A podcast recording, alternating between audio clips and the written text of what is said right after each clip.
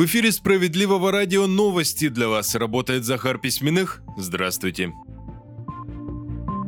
Освободить от уплаты НДФЛ работающих пенсионеров, тех, чей годовой доход ниже 700 тысяч рублей. Соответствующий законопроект в Государственную Думу внесла партия «Справедливая Россия за правду». О важности инициативы рассказал Сергей Миронов. Он напомнил, что еще в 2016 году была отменена индексация пенсий для работающих пенсионеров. Справедливо Росы требуют ее вернуть. Если на это в правительстве не согласны, Сергей Миронов предлагает иначе поддержать пенсионеров и освободить от уплаты уплаты НДФЛ. Исключение сделать лишь для граждан с доходом от 700 тысяч и индивидуальных предпринимателей. Лидер Справедливоросов уверен, что пожилые люди нуждаются в такой помощи. Работают они не от хорошей жизни, а для бюджета это не станет большой нагрузкой.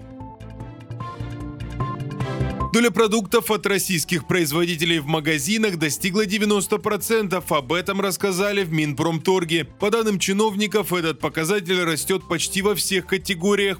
Причины, как утверждают в ведомстве, и в большем доверии потребителей к такой продукции. Отдельно в Минпромторге выделяют и количество российского вина на полках. Оно сейчас занимает около 70% мест.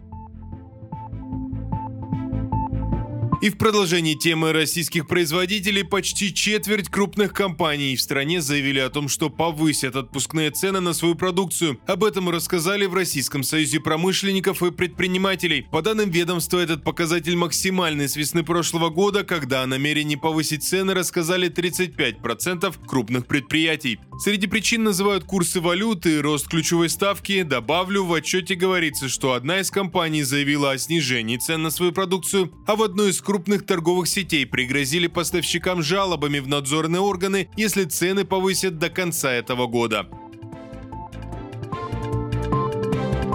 Продлить сроки возможной эксплуатации старых самолетов с такой просьбой выступили несколько российских авиакомпаний. Соответствующее обращение они направили в профильное ведомство, пишет Интерфакс. Речь в первую очередь про региональные авиакомпании, которые используют в своем парке суда Ан-24 и Ан-26. По словам представителей перевозчиков, сейчас сложилась ситуация, из-за которой возникают сложности и со своевременной поставкой запчастей, и с производством новых судов.